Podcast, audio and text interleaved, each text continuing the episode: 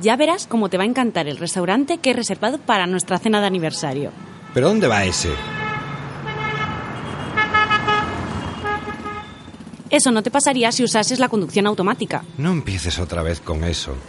En fin, es un sitio nuevo que me han dicho que está muy bien. Dime que tiene camareros humanos. Ya sabes que no soporto los restaurantes de robots. No les llames robots. Ya estamos. En serio, es despectivo, pero sí, tienen servicio humano.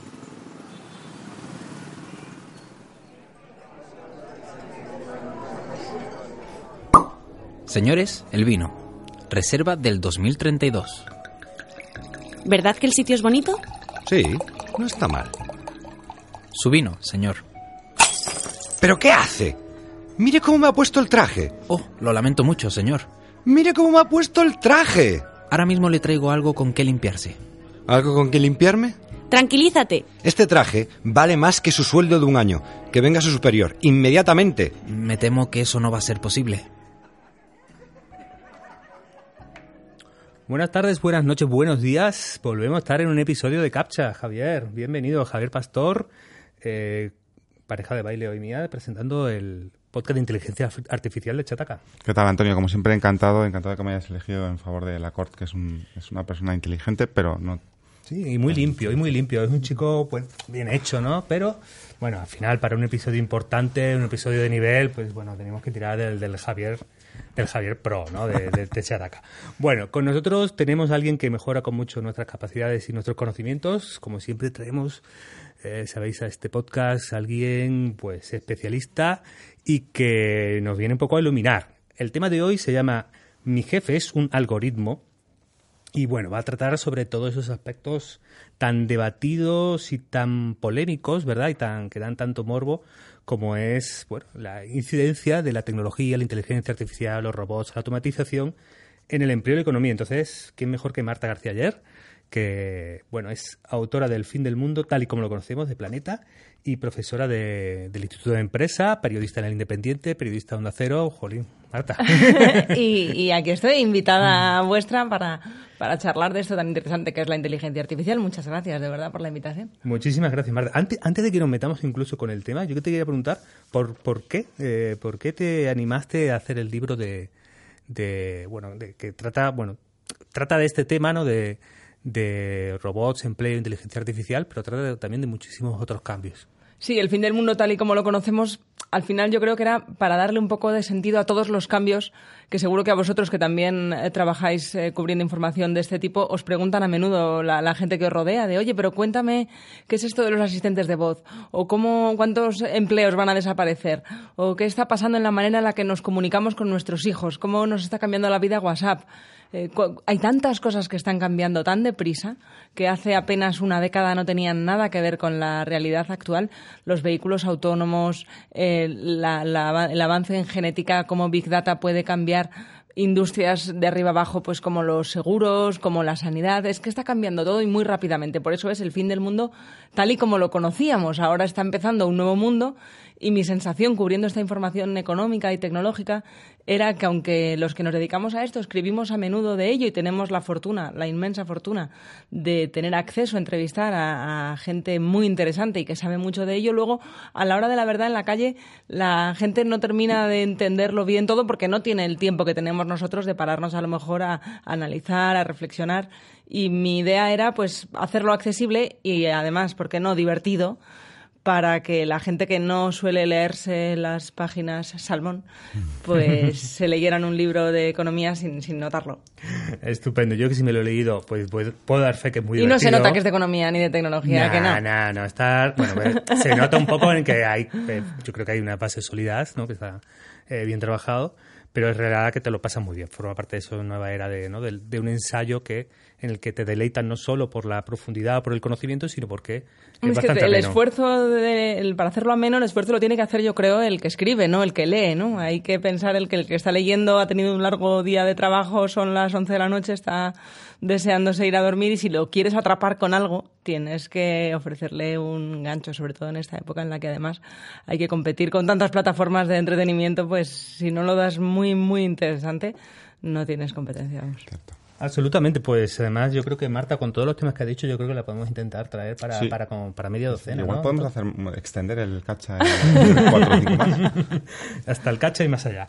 Bueno, pues eh, del tema que teníamos que hablar hoy, Javier, pues es que tú, tú realmente eres más bien optimista o eres más bien pesimista. Yo soy, tengo ahí unas sensaciones encontradas porque sí que creo que va a haber un efecto importante, pero es verdad y seguro que Marta nos lo explica bien que ha habido otras revoluciones en las cuales ha habido cambios en el trabajo y luego siempre hemos salido bien parados y el, el hombre por ahora parece que sobrevive siempre y acabará yo creo que sobreviviendo, pero es verdad que va a haber cambios importantes. Mm, De hecho, el, debate sobre qué es lo optimista y qué es lo pesimista puede variar en función de cómo sea cada solución. Es decir, eh, había quien profetizaba que el avance de la automatización, la robotización, el aumento de la productividad gracias a la máquina, no iba a llevar a un bueno a una no necesidad de trabajar, pero que esto no iba a ser eh, causa de una ruina económica eh, para los ciudadanos en general, sino que al contrario habría cierta innovación social en la que podríamos vivir con, con una renta básica. ¿Tú te imaginas sin tener que escribir en Chataca todos los días, Javier? Imagínate. Sin hacer podcast, sin vídeos. Jugando todo al, el jugando al FIFA y al Battlefield todo el día. al, al Battlefield. Al ¿Por qué? Pero eso, eso es un castigo también, ¿no? No, que va.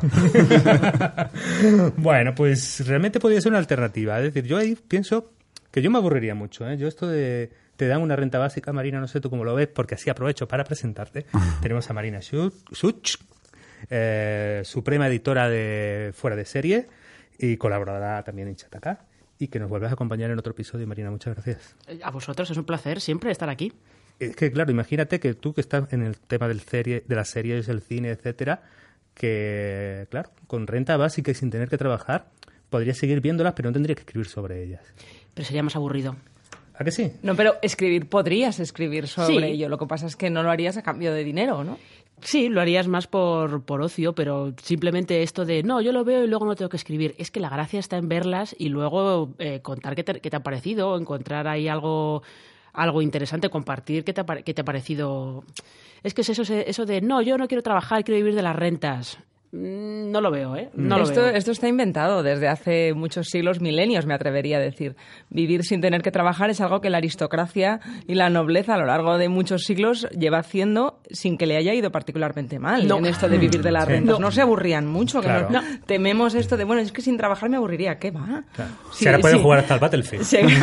Quiero decir, en esa hipótesis de, de una renta universal básica, una cosa es que no hubiera que trabajar por un dinero que garantice la subsistencia, pero eso no quita que otros empleos o que otra búsqueda de estatus no existiera en esa sociedad. Lo que pasa es que habría que cambiar radicalmente la manera en la que está concebida la educación, incluso el concepto mismo que tenemos de satisfacción o de realización, porque si lo basamos únicamente en cuánto, en cuánto ganas o en qué trabajas, claramente se podría generar una sociedad de gente muy, de- muy, muy infeliz y no sabemos si los humanos en 2050 van a necesitar seguir trabajando, pero sí que sabemos que van a querer ser felices. Entonces creo que eso tendría que estar en el centro del debate, pero el trabajo no ha sido nunca necesario para el ser humano, lo ha sido realizarse, que no necesariamente son dos cosas que van, que van conjuntas.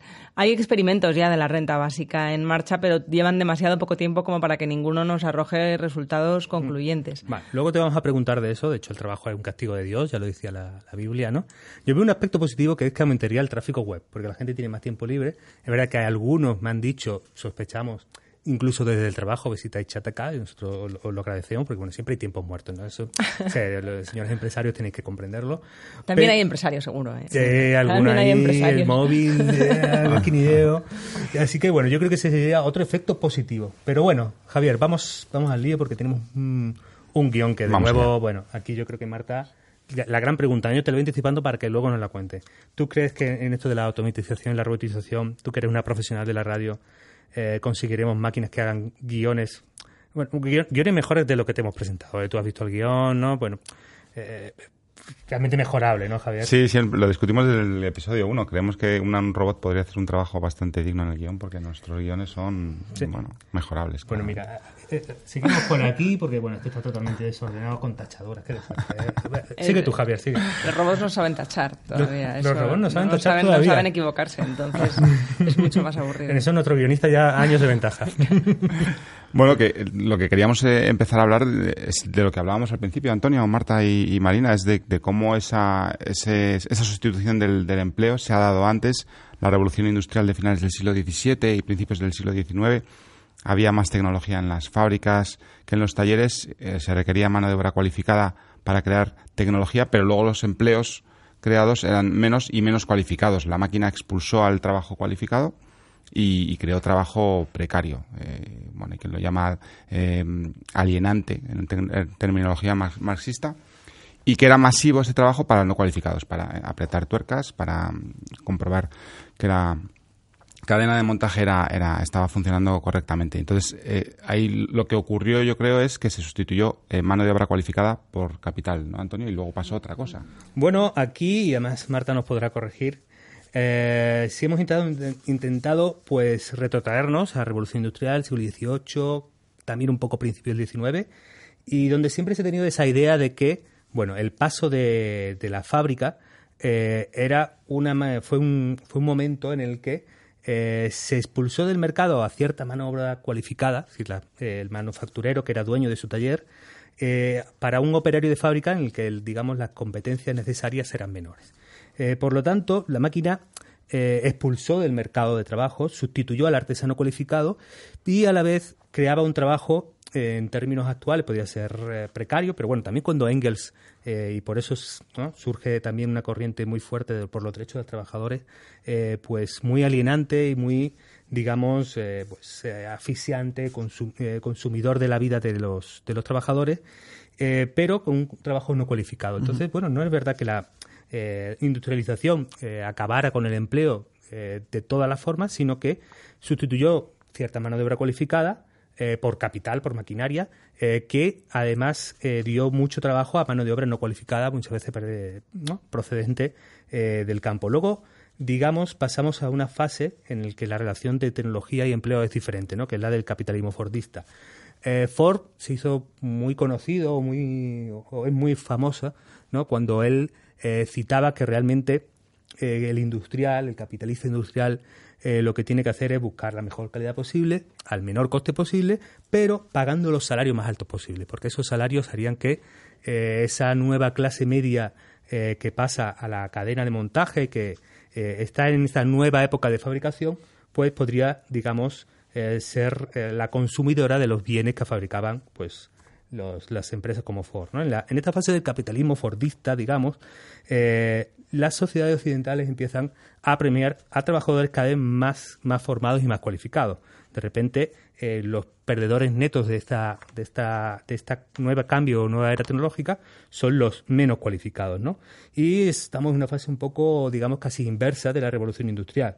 El beneficiado, de nuevo, es alguien con más formación y entonces es la, digamos, época de hora del, capitalismo occidental en el que eh, se entra en ese círculo virtuoso de cada vez mejor formación, una ciudadanía con títulos universitarios, eh, mayor innovación, mientras que eh, las rentas de los, de los poco formados pues se mantienen o, o, descienden, ¿no?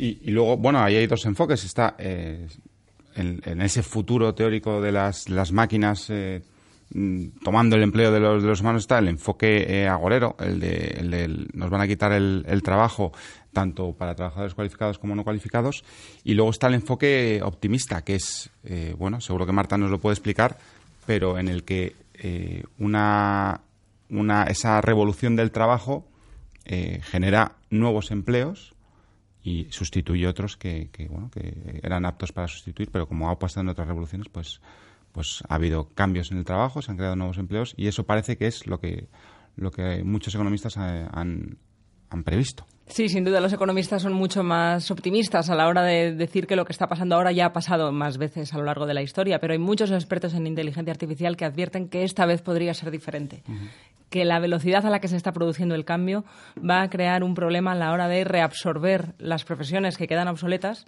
en nuevos puestos de trabajo. Por supuesto, surgirán nuevas profesiones. La cuestión es si la gente que se va a ver desplazada de sus puestos de trabajo, los más rutinarios, eh, van a poder reciclarse en, en, otras posiciones. Porque es verdad que las anteriores revoluciones industriales han dado lugar a mucha riqueza y al progreso tecnológico y social que hemos visto a lo largo del siglo XX y ha sacado a mucha gente de la pobreza y ha, y ha creado muchos puestos de trabajo.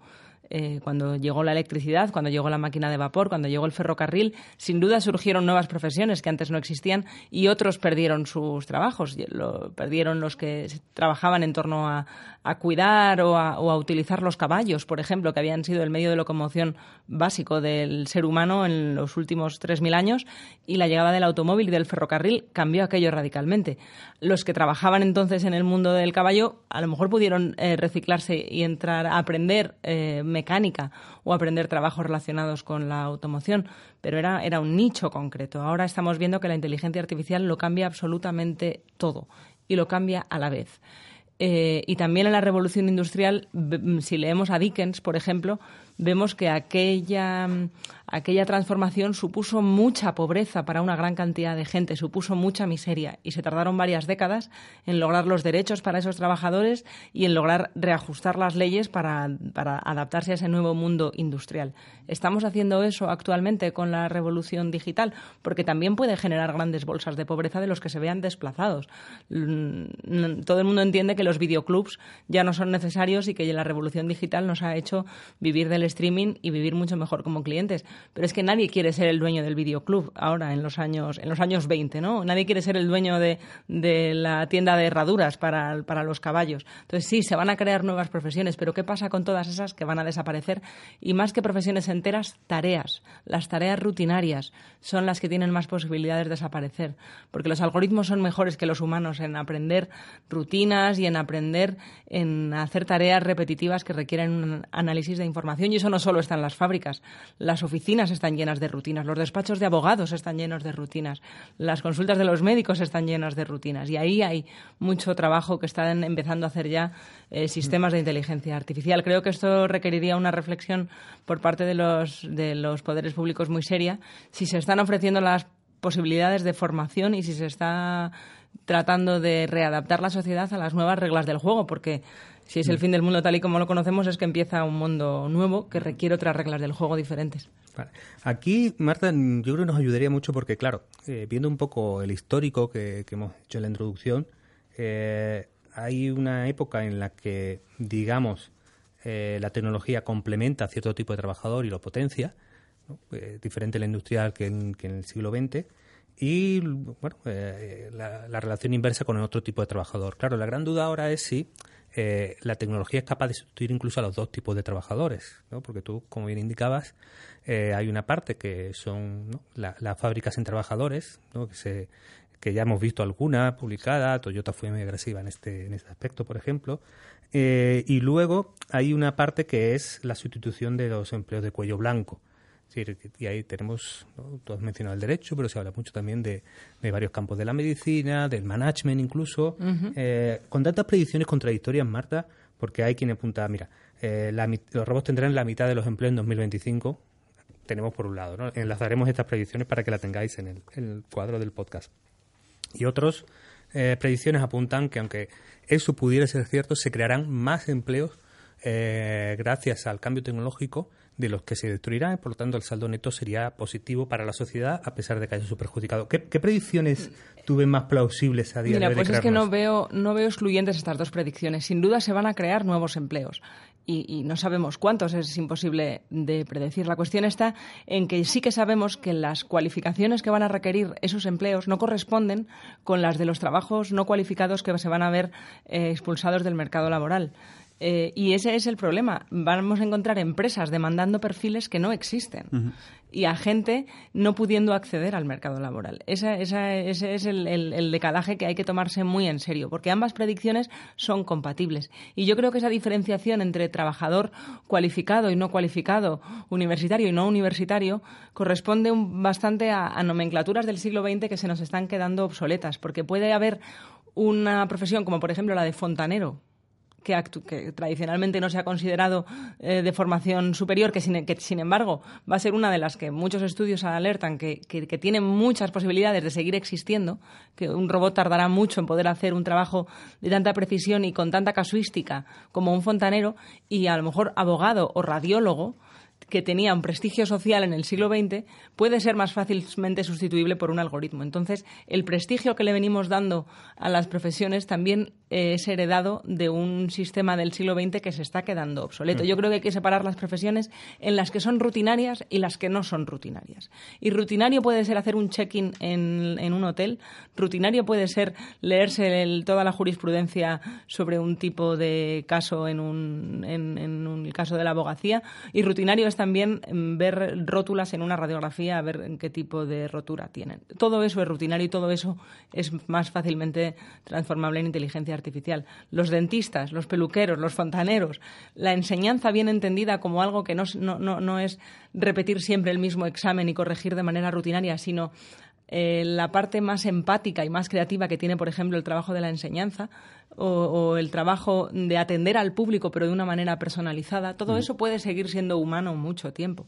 Y también hay que adaptar tanto lo que entendemos como prestigio, con todas sus eh, comillas, como lo que entendemos por formación a esta nueva realidad en la que tenemos una tecnología increíble que puede ayudar a hacer grandes cosas como es la inteligencia artificial, pero que hace que los humanos podamos tengamos que adaptarnos y no ver los robots como una competencia que nos va a quitar los trabajos, sino como esa tecnología puede ayudarnos a desempeñar labores que hasta, hasta ahora no teníamos tiempo de hacer. Imaginaos una, un aula en la que para dar clase tenemos la tecnología suficiente gracias a la inteligencia artificial para saber en qué estado exacto de aprendizaje se encuentra cada uno de los alumnos. Porque hasta ahora la enseñanza se hacía como, como los zapatos, con una serie de tallas estándar y los que estaban en una misma clase tenían que adaptarse a ese ritmo homogéneo. Si ahora podemos, gracias a la tecnología, adaptar a cada una de las ritmos de aprendizaje, el, ritmo de enseñanza, pues sería maravilloso. Pero no podemos seguir desempeñando las profesiones igual que las desempeñábamos en el siglo XX. Es como haber querido hacer pan eh, después de la invención de la electricidad sin tener en cuenta la oportunidad que suponía que ahora el mundo tenía esa mm. tecnología nueva. ¿no? Pues todas las profesiones cambian con la inteligencia artificial, como todas las profesiones cambiaron cuando llegó la electricidad. Creo que nos tenemos que empezar a, tomar esto con la naturalidad que, que mm. supone. Interesante, porque además yo me estoy notando aquí, Javier, fontanero sí, eh, guionista de podcast, tal como nosotros lo entendemos, de copy-paste no. Parece que Copipaste no, eso está... Pues yo lo imagino, estaba diciendo lo de fontanero, digo, ¿te imaginas un fontanero que trabaje en plazos, que lo haga todo perfecto y tal, y que te deje, ¿sabes? Todo perfecto en su día y tal, y que no te esté mareando. Bueno, igual vengo mañana. Igual vamos a tener un flame de fontaneros ahora los fontaneros, sabes, Os estáis metiendo en un jardín, Esto es un jardín veréis. Chungo. Vosotros veréis. fontanero puede estar chungo, ¿eh? Fontaneros os queremos. bueno, teníamos aquí varias preguntas más, Marta. Eh, esta es mía. Bueno, partamos de que, de que este diagnóstico, además optimista ¿no? que, haces, pero a la vez hay un, hay un, bueno, un trasfondo del tema de la igualdad económica. Que si vamos del capitalismo fordista a un capitalismo en el que el dueño de la fábrica no necesita ningún trabajador, pues digamos, eh, la, ¿no? no voy a decir compartición de beneficios porque no es tal, ¿no? Pero sí cierta forma en que ese capitalista no se apropia de todos los beneficios, sino que tiene que pagar salarios, eh, es diferente a un escenario en el que solo invierte en capital y por lo tanto tiene mucho más beneficios para el dueño de la fábrica. Es decir, eh, este cambio tecnológico eh, puede promover una acentuación de la desigualdad económica y que es algo que ya estamos empezando a ver y que, digamos, como algunos analistas y algunos politólogos hacen, el auge de la eclosión populista de esos eh, el día que lo grabamos esto acaba acaba de ganar Bolsonaro en Brasil. Hemos grabado esto un poco antes de la publicación. Mm. eh, este auge del populismo del siglo XXI el que todo el mundo está intentando dar explicaciones hay una corriente que intenta explicarlo desde el punto de vista de que son perdedores de la, de la globalización y perdedores del cambio tecnológico los que están apoyando pues eclosión del trumpismo Bolsonaro eh, Movimiento Cinco Estrellas más Salvini, y que realmente este ya estamos empezando a verlo y el impacto en nuestras sociedades y democracias puede ser alto. Pues se juntan aquí varias cuestiones. Eh, que creo no todas son imputables al, desarrollo tecnológico. Yo me acuerdo en los años 90 cuando se hablaba de, Internet todavía como nuevas tecnologías, que es un, una tendencia que todavía incluso ahora, 20 años después, se sigue, se sigue escuchando. El otro día Pedro Sánchez puso las TIC en un, en un tuit. ¿eh? y, os acordáis de aquella expresión de autopista de la información y otra, la de aldea global. Pues estamos viendo que el mundo, a medida que, que han avanzado pues eh, las redes sociales y la facilidad de comunicarnos eh, entre personas eh, pues pues lejos digamos da la sensación de que el mundo se está haciendo menos global y más aldea Vale que puedes tener en el muro de tu red social a 500 personas repartidas en cinco continentes, pero si el algoritmo está premiando que tú veas los que piensan como tú, y solamente los que piensan como tú, sin lugar a duda, eso lo que incrementa son los, las ideologías más extremistas y los populismos, porque estamos convirtiendo a la gente en, en pequeños mimados a los que siempre eh, les damos la razón les damos la razón porque se crea uno una burbuja en la que cree que todo el mundo está de acuerdo con él y el que piensa diferente es el raro porque no estamos creando ecosistemas que sean diversos. Eso por una parte como explicación de los populismos que también están muy relacionados con el uso, eh, el uso interesado de las noticias falsas hace no mucho, cuando fue la primavera árabe en 2011, las redes sociales eran un canto a la democracia. Iba a ser lo que derrocaran las dictaduras, porque podían permitir que la gente hmm. eh, se expresara más libremente que nunca había podido, porque en el capitalismo los medios de comunicación los tenían muy pocas personas con mucho poder y por fin la gente del pueblo se podía comunicar libremente. Bueno, pues estamos viendo al final que la tecnología no es ni buena ni mala, es el uso que hagamos de ella las personas y que hay intereses detrás de difundir información falsa con intereses políticos concretos que están haciendo que ganen, eh, que ganen muchas de estas políticas extremistas que están invirtiendo mucho dinero, no lo olvidemos, en diseminar bulos por WhatsApp. Brasil es uno de los países del mundo que más se informa por WhatsApp. Y también se ha demostrado que en la victoria de Bolsonaro ha tenido mucho que ver la cantidad de bulos que circulan eh, por WhatsApp precisamente que le han ayudado en la victoria. Con respecto a la igualdad y la desigualdad, pues depende de cómo lo queramos enfocar, porque antes, y, volviendo a ese siglo XIX que, mencionabas, para abrir una fábrica, para crear puestos de trabajo, hacía falta ya tener un capital de inicio muy alto. Solo tenían acceso a los medios de producción ya las personas que de por sí tenían mucho capital. Ahora estamos viendo también que esta tecnología permite que se pueda emprender con menos barreras de entrada de la que nunca hemos tenido. Y eso a la vez sucede al mismo tiempo que grandes empresas acaparan un poder pues solo comparable, yo creo, con el poder que acumulaban a principios del siglo XX los Getty, los Rockefeller y compañía cuando tenían los grandes imperios del petróleo. Eh, son, dos, dos, dialécticas que coinciden en el tiempo, que podríamos discutir si eso va a traer más o menos igualdad. Yo creo que lo que tenemos es que ser conscientes el peligro que corremos de dejar mucho poder en pocas manos eh, de grandes corporaciones. Creo que ahí Europa está a la cabeza del intento de ponerle nuevas normas a este nuevo capitalismo digital. Creo que ahí yo creo que deberíamos sentirnos orgullosos de ser europeos y ver que se intenta cambiar las reglas, pero que a la vez también ofrecen muchas oportunidades para utilizar estas tecnologías eh, a la hora de crear empleo y no imaginarnos al, gran empresario dueño de una fábrica, sino a una persona que en su casa empieza un negocio y además se permite el lujo de poder crear empleo con ella.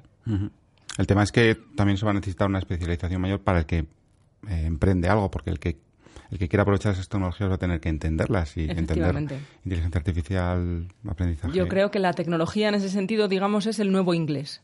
Así como antes, hace 20 años, nos decían, no, hijo, tú lo que tienes que aprender inglés y con el inglés vas a llegar donde quieras, porque inglés era lo que la gente en la España de los años 70 y 80 mm, apenas conocía mucha gente.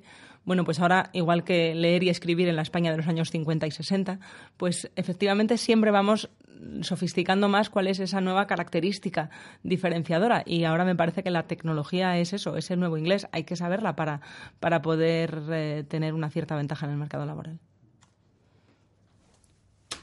¿Me, me pasas también la pregunta? Sí, te lo eh, bueno, en tu libro hay, hay, muchas citas, frases que nos han llamado la atención.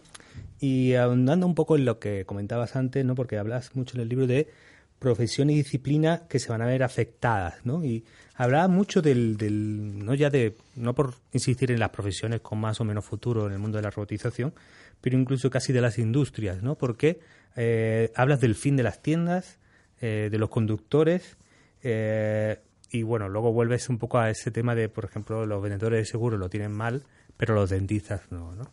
Es decir, aparte de la inteligencia artificial, todos los cambios tecnológicos que están produciéndose, eh, eh, ¿qué, ¿qué, industrias eh, planteas que van a ser las primeras en chocar fuerte con esta nueva era tecnológica? Bueno, es que, como os decía, esa tecnología lo está cambiando absolutamente todo. También, se, igual que el petróleo movió el siglo XX y el siglo XIX era cosa del carbón, pues en el siglo XXI ya estamos viendo que los expertos en energía coinciden que, no va a ser el petróleo la energía del futuro. Y esto requiere mm, mucha imaginación a la hora de imaginarnos qué mundo va a ser después, porque los países que son ricos o no lo son, eh, y, las dictaduras que se pueden permitir vivir a espaldas de su pueblo, tienen mucho que ver con, con los ingresos que les proceden del petróleo. ¿Qué va a pasar cuando este no sea el combustible que mueva el mundo? Pues también merece la pena replanteárnoslo porque hay muchas empresas todavía viviendo de eso. El otro día estuve en un congreso de la gran distribución que reúne a los empresarios de este país y a los directivos del sector del retail, de los que fabrican los alimentos, las bebidas, los, supermercados, y hablando precisamente con ellos de lo que yo llamo en el fin del mundo tal y como lo conocemos, el fin de las tiendas, que es otro final. Eh, allí la palabra Amazon es un, término que sobrevuela entre la fascinación y el terror. Son conscientes ya que lo está cambiando todo y son conscientes que si antes el reto del sector de la distribución era la última milla, como la llamaban ellos, el cómo llegar cerca de la casa del cliente, ahora el reto es el último centímetro, porque ya no consiste en dejarlo ni siquiera en el buzón, es que tienes que entregar el kilo de tomates en mano y esto lo cambia absolutamente todo. Se está planteando, ¿es el fin de las tiendas? Pues yo creo que sí, que es el fin de las tiendas tal y como las conocíamos, que, que el mundo de comprar y vender va a tener poco que ver con lo que era en el siglo XX, una vez que nos acostumbremos a, hacer un clic en el móvil, que ya cada vez más gente lo hace en España, para, para comprar. Habrá ganadores y perdedores, una vez más y es normal que haya que, para, para, adaptarse, seguir invirtiendo, yo creo, en tecnología, que es la solución. Las tiendas van a seguir existiendo, pero no creo que sean el lugar donde vamos aburridos a pasar un sábado por la mañana para llenar la nevera. Yo creo que las rutinas, una vez más, las vamos a resolver de manera mucho más sencilla y las tiendas a las que vamos a seguir yendo son las que ofrecen experiencias, a las que apetece ir, en las que me paso un buen rato, conozco a alguien, me tratan de manera especial y además a lo mejor descubro un producto que a través de la pantalla no puedo saber cómo huele, pero que una vez que estoy allí, sí, yo creo que estas son las experiencias en las que tienen que, que invertirla estas industrias. Bueno, hablando de cosas que cambian, sabéis, bueno, hay una cosa que no cambia en el podcast de Cacha, que es que nos acompañan los amigos de Huawei.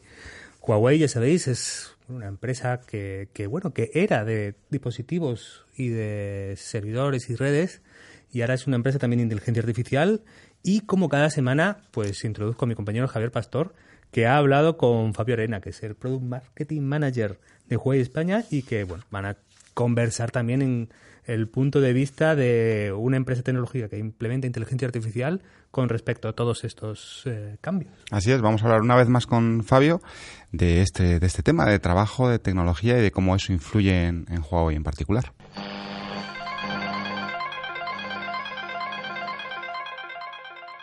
Una vez más, y no será la última, tenemos con nosotros a Fabio Arena, Product Marketing Manager de Huawei Consumo España. ¿Qué tal, Fabio? ¿Qué tal? Buenos días, gracias. Bueno, nos va a acompañar en este episodio para hablar del impacto de la inteligencia artificial en el empleo, eh, cómo mucha gente eh, augura o predice que va, bueno, va a haber un impacto claro del empleo, de muchas máquinas van a reemplazar trabajos normalmente automatizados eh, por parte del ser humano. Y a día de hoy os queríamos preguntar, Fabio, ¿Cuánta gente está trabajando para la división de inteligencia artificial? ¿Cómo funciona esa división en Huawei? Bueno, pues eh, en Huawei efectivamente, eh, y una de las divisiones que, incorporamos desde hace aproximadamente tres o cuatro años es la dedicada al, trabajo de la inteligencia artificial. Igual que tenemos una división dedicada a la fabricación de chipset para smartphones o tablets, tenemos una específicamente para la inteligencia artificial. Eh, y además, de hecho, tenemos una en el continente asiático, y una en, en Europa. De tal manera que al final, como la visión no es la misma y también el Estado o los gobiernos son, son distintos en cada uno de los, de los países o continentes, pues, pues bueno, se intenta aplicar la inteligencia artificial de un distinto modo.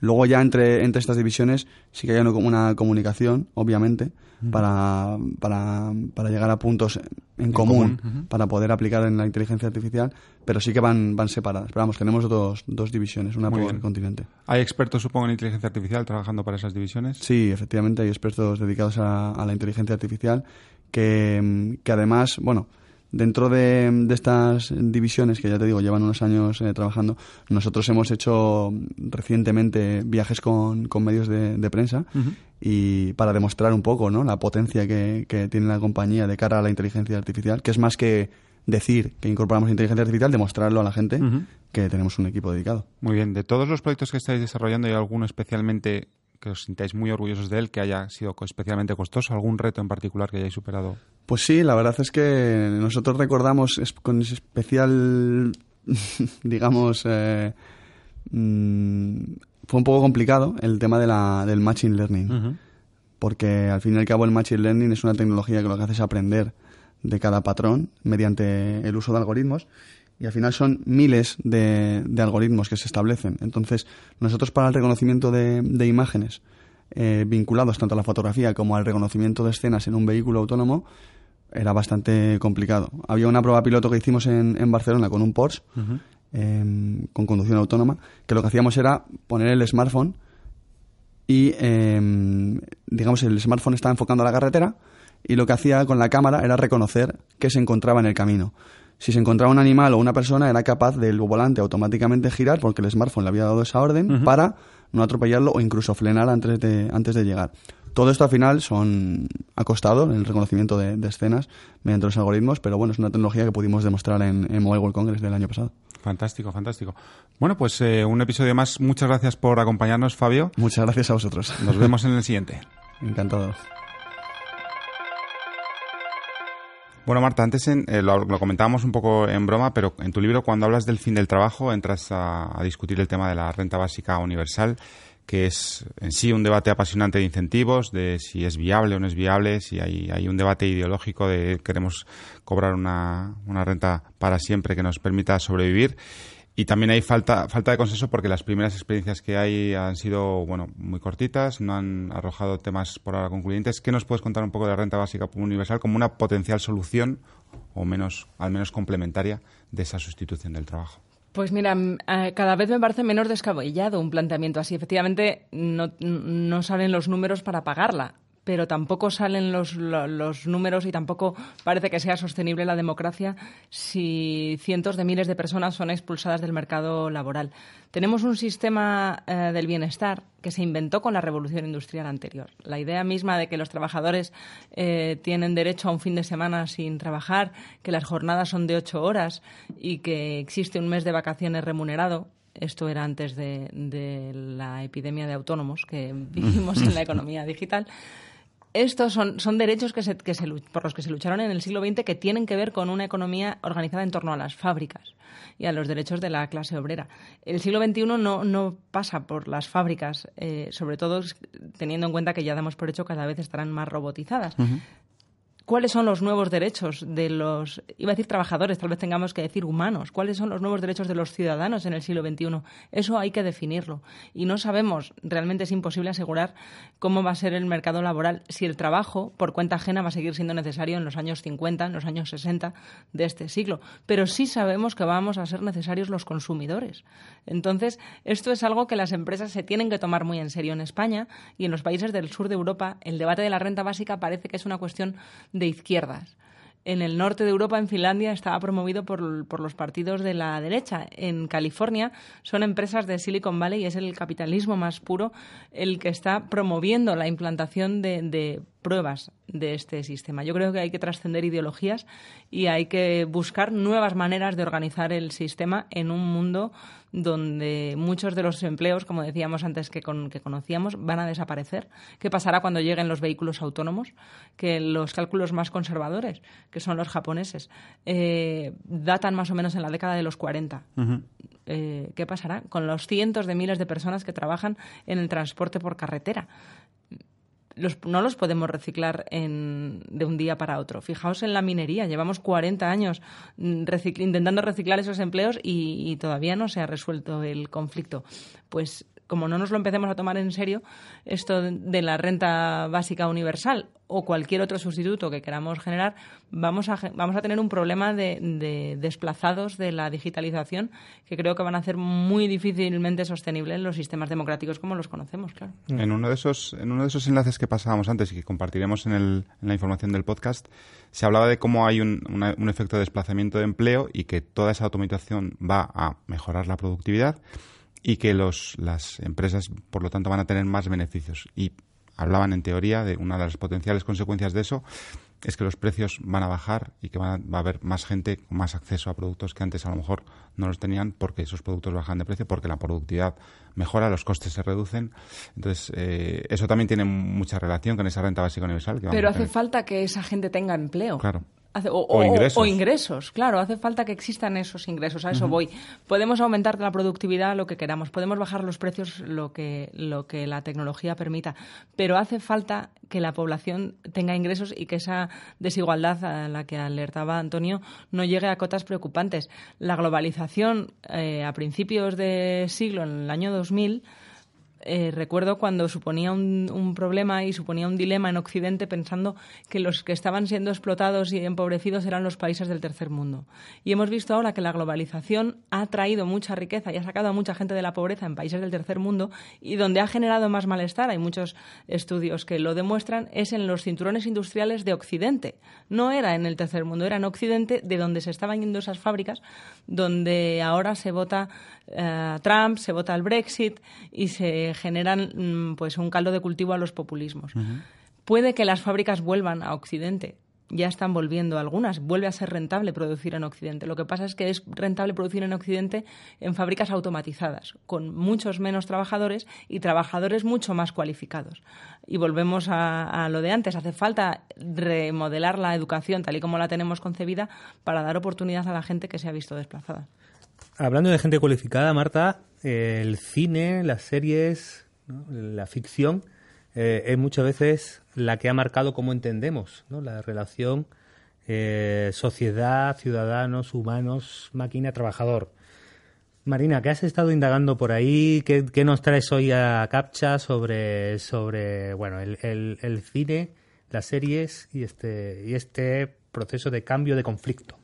Lo que pasa es que el tema es muy amplio, sobre todo según ha ido hablando Marta, eh, realmente hay muchos ejemplos en la ficción de temas de los que habéis estado hablando, pero claro, esto es enorme. O sea, se puede empezar desde. Eh, podemos, eh, si queréis, retrotraernos a Metrópolis, por ejemplo, esta película de Fritz Lang, que sí que habla un poco de aquella. aquel miedo que había de que los trabajadores fueron sustituidos por máquinas, con la sustitución de María por un robot, además un robot como mesiánico que los acaba dominando a todos y tal.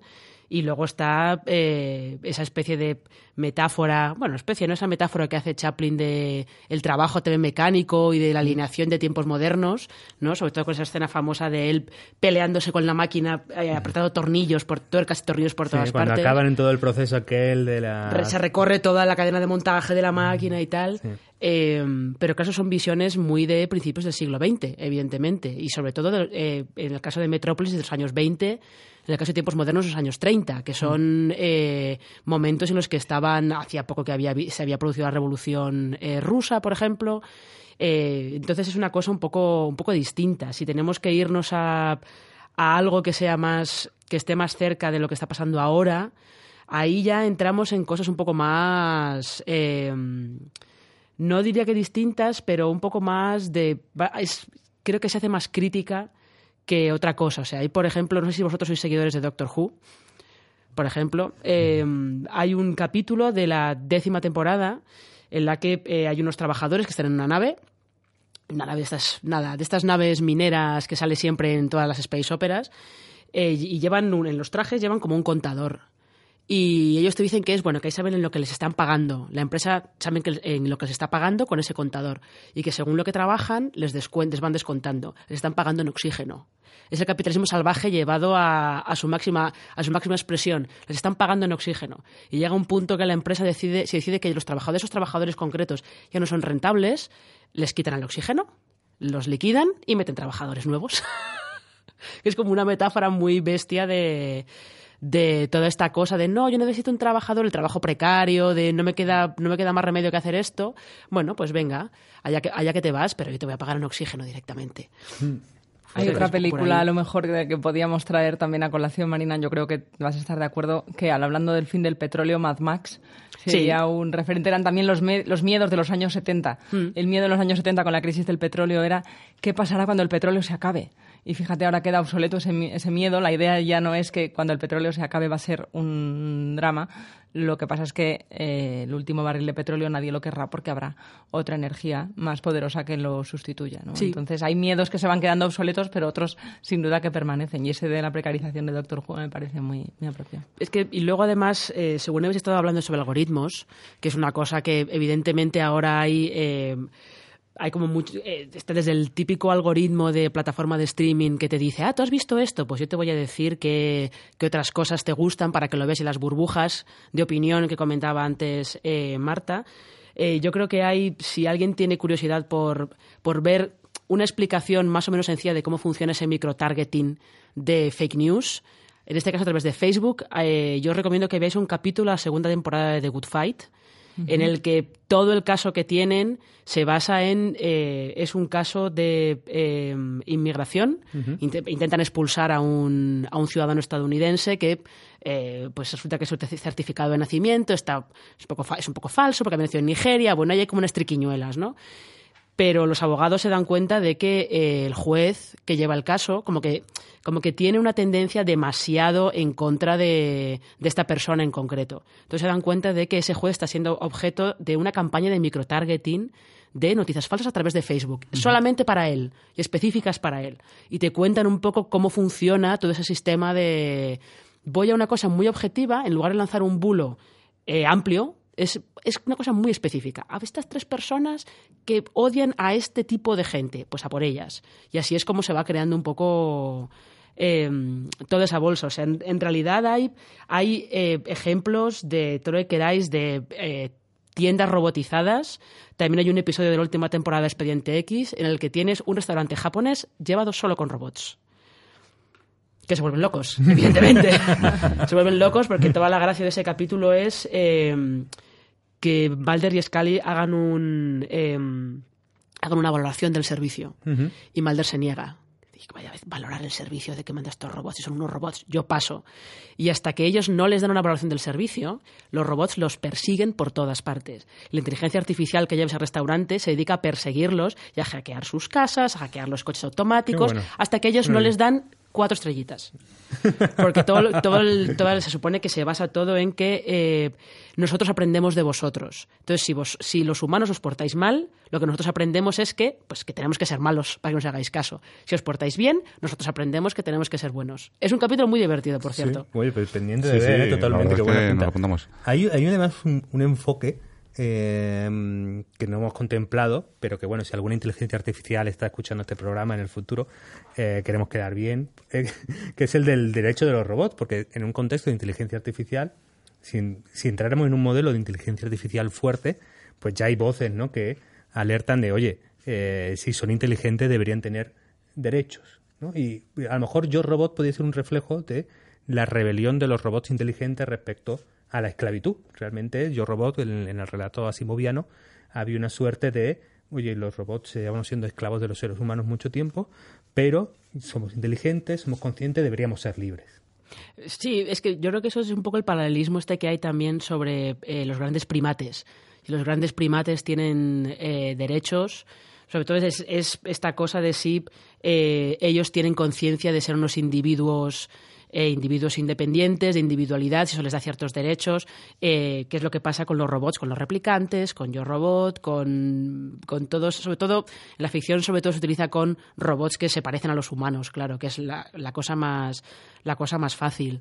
Pero sí que se utiliza mucho, como tú has dicho, en, en este tipo de rebeliones. Sobre todo, yo creo que son un poquito también rebeliones, eh, como que los robots son un poco eh, los obreros de principios del siglo XX, ¿no? Es un poco la cosa de nos tenéis explotados, somos unos esclavos, nos vamos a rebelar porque vosotros sois eh, los capitalistas que nos oprimís. Va un poquito, va un poquito la cosa por ahí. Yo por ese caso voy a empezar a darle un día libre a la rumba, perdona Marta. en esa idea de, de rebelión, yo creo que los humanos volvemos a, a proyectar nuestros miedos. Eh, porque los humanos, también los primates, los animales, tenemos instintos y tenemos necesidades, e incluso los, los humanos tenemos ambiciones, y, y eso es algo de lo que carecen las máquinas. Estuve entrevistando a Margaret Bowden, tuve el honor de poder hablar con ella. Sabéis que es una de las mayores expertas del mundo en inteligencia artificial, tiene 82 años, es decir, empezó a, a estudiar la inteligencia artificial antes de que se llamara así, ya en los años 50. Y ella sostiene con, de una manera muy convincente que los robots jamás eh, intentarán conquistar a la manera hollywoodiense eh, a los humanos porque carecen de ambición. No van a desear nada que no le hayamos nosotros eh, dicho que deseen, ¿no? no tienen ambición, no tienen sentimientos y ni siquiera los humanos entendemos bien, ya no desde el punto de vista científico, sino desde el filosófico mismo, qué es la conciencia, cómo van a, tener algo así las máquinas si ni siquiera, cómo les vamos a diseñar algo así a las máquinas si ni siquiera nosotros entendemos qué es eso, ni hemos sido capaces de explicarlo. ¿no? Otra cosa es, a mí esto sí que me da mucho más miedo, ¿Qué vamos a ser los humanos capaces de hacer con esas máquinas por la ambición humana o por la falta de escrúpulos que tenemos a veces en esa ambición? Es decir, que si hablamos de la, de la capacidad de decisiones o de la capacidad de uso de inteligencia artificial en las armas, pues, pues plantea. No, no, tengo miedo que llegue un Terminator, por volver a las metáforas, eh, que, que, nos, que nos eh, conquiste. Lo que me da miedo es quién va a darle la orden a, esa, a ese robot, ¿no? que va a ser siempre un humano. Y los derechos entonces de los robots, yo creo que, que serían para, para, más para la ciencia ficción que para la realidad. Yo creo que en los robots tenemos que, antes, desde el punto de vista jurídico, delimitar de quién son las responsabilidades, porque siempre va a haber un humano y tenemos que decidir quién es el responsable, el humano não eh, que compró el vehículo autónomo, el humano que lo programó, el humano que lo fabricó. También hay un capítulo muy bueno de The Good Wife eh, sobre sí, esa coche autónomo que lo hackean. sobre Mm. esas responsabilidades y, y- y también sobre las armas impresas incluso en 3D. También esto abre un, un debate. Mm. Eh, es el que la imprime, es el que la usa, es el que la diseñó. ¿Dónde está el responsable del error? Siempre va a haber un humano responsable de lo el mal que puede hacer un, un robot y creo que ese es por donde tenemos que empezar a avanzar la legislación. Ahí hay, ahí hay una conversación muy interesante en coche autónomo, por ejemplo. Sí que ha, ha habido un debate muy fuerte sobre quién, a qué persona pilla un coche autónomo. Ahí hay un, un problema además que ha habido. Hemos hecho un artículo hace poco porque había un test del MIT, si no me equivoco, en el que bueno la, la gente votaba y de, esa, de ese voto pues salían las conclusiones y se veía como según la región del, del mundo, la, la, el rango de edades, la, la, la, formación, incluso el estado de, social de esas personas, pues eh, preferían unas cosas u otras y en China votaban a matar a unas personas y en, y en Europa pues claro. a lo mejor votaban a otras. Era una cosa muy curiosa. Pero hay algo en común en todas ellas, ¿verdad? Que hay estudios que ya demuestran que los humanos, una cosa es qué coche considerásemos más ético ah. y otra es qué vehículo nos compraríamos. Y siempre nos compramos el que antepone la vida del que va dentro del vehículo. y ahí lo que decías de la responsabilidad de, de que a quien matas es otro tema que podemos tratar en otro captcha, pero Volvo siempre me sorprendió que Volvo que, que está apostando muy fuerte por, por el tema y os decía, no, no, eh, el responsable siempre vamos a ser nosotros, porque nosotros probamos la, programamos la inteligencia artificial, no va a ser el conductor, no va a ser otra persona, que bueno, es un, es un debate abierto. Pero en coche autónomo y también teníamos un apartado final, eh, es un escenario en el que va a haber una etapa de transición fuerte, en el cual no vamos a tener de repente coches autónomos por las calles para todo, pues probablemente haya primero para transporte de mercancías, luego taxis, o primero taxis y tal. Entonces va a haber un escenario en el cual parece que es el más eh, aceptado en, temas de productividad, que en el cual tu compañero de trabajo, incluso tu jefe, va a ser una, máquina, un algoritmo.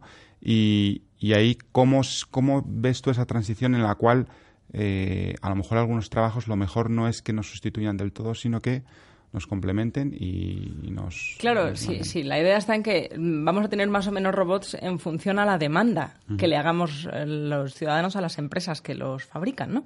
Y para que los humanos los demandemos, más que como una amenaza, los tenemos que ver como una ayuda, como la rumba que decías. Pues, pues sí, pues si el vehículo me va a llevar de un sitio a otro y va a ser más eficiente, a lo mejor no me lo compro, solo lo uso los minutos que lo necesite, que eso es algo que cada vez está más en boga en, en la- el transporte, pero en otras muchas realidades de la vida cotidiana, que es que el consumo va más de usar que de tener. Para eso hace falta sistemas mucho más eficientes. Yo creo que la tecnología aquí ayuda y mucho. Y, y tendemos a imaginar, cuando decimos robots, a humanoides. También tiene mucho que ver en esto eh, Hollywood y seguramente me atrevería a decir que Steven Spielberg en particular, con ojitos que, y con caída de ojos que nos hagan enternecernos. ¿no? Al final son, son sistemas de inteligencia artificial que no tienen ni que ser físicos, ¿no? Para, para que nos sean de ayuda o de competencia. Yo creo que donde tenemos nosotros que hacer hincapié es en el futuro que tienen todas las profesiones que requieran intuición, que requieran creatividad, que requieran reaccionar a circunstancias imprevisibles. Porque si son imprevisibles, el algoritmo no las va a hacer tan bien como nosotros, que somos los que tenemos intuición. Ese es el problema a la hora de aplicar los vehículos autónomos.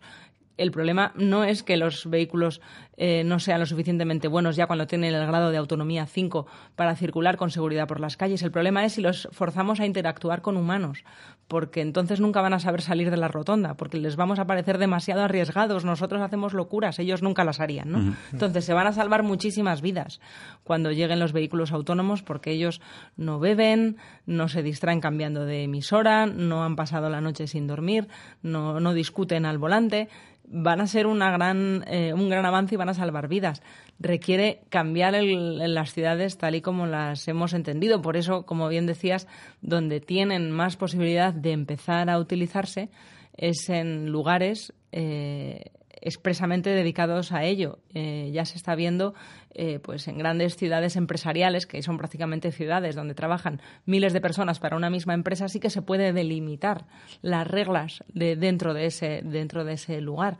Ahí se empezarán a ver, yo creo más pronto que tarde, estos experimentos y me parece que es algo que tenemos que celebrar, pero que la aplicación sin duda pues contradice los intereses de muchas empresas que a lo mejor no tienen tanta prisa como nosotros. Yo, yo ahí quería también eh, comentar un último tema en, en- cuando has hablado de que probablemente los que sustituyan son- sean trabajos rutinarios, los trabajos no rutinarios los tienen más complicado.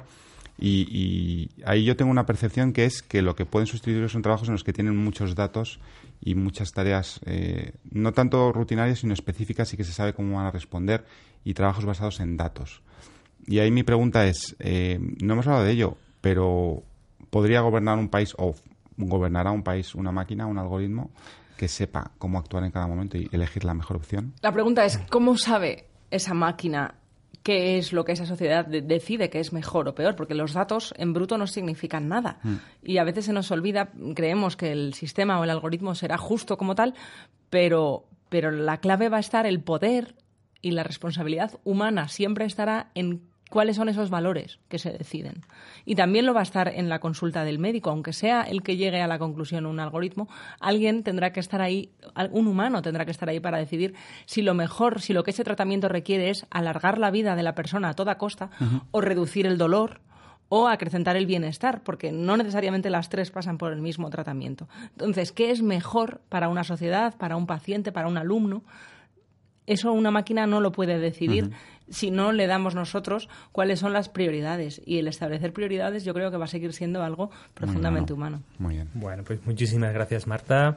Muchísimas gracias, María. ¿Os he vendido el libro, entonces? Javier, bueno, yo, creo que- yo bueno, si Vamos hay- por la quinta edición, Si, si eh, había alguno que se, si había alguno que se estuviera esperando la película, yo eh, iría por el libro directamente, que no se que no se arriesguen. arriesgue. Bueno, pues muchísimas gracias a todos. Ya sabéis, eh, amigos de Chataca, eh, nos podéis seguir por iVoox, por iTunes, por Spotify. También tendréis el vídeo en YouTube. Eh, se agradecen los comentarios, el feedback, eh, los pulgares arriba y las cinco estrellas, como, buena- como buenos algoritmos que leerán nuestra publicación para que nos recomienden. Y nos vemos muy pronto en el siguiente episodio de Captcha. Chao, chatequeros. Hasta luego. Este traje vale más que su sueldo de un año. Que venga su superior, inmediatamente. Me temo que eso no va a ser posible. ¿Cómo dice? ¿Que no puedo hablar con su jefe? Hablar sí, lo que no va a ser posible es que venga. Cariño, se está riendo de mí. El camarero se está riendo de mí. No, no es eso, de verdad. Pero nuestro jefe no puede moverse de la cocina. La consola principal del chef Thermomix 8000 es fija y está allí.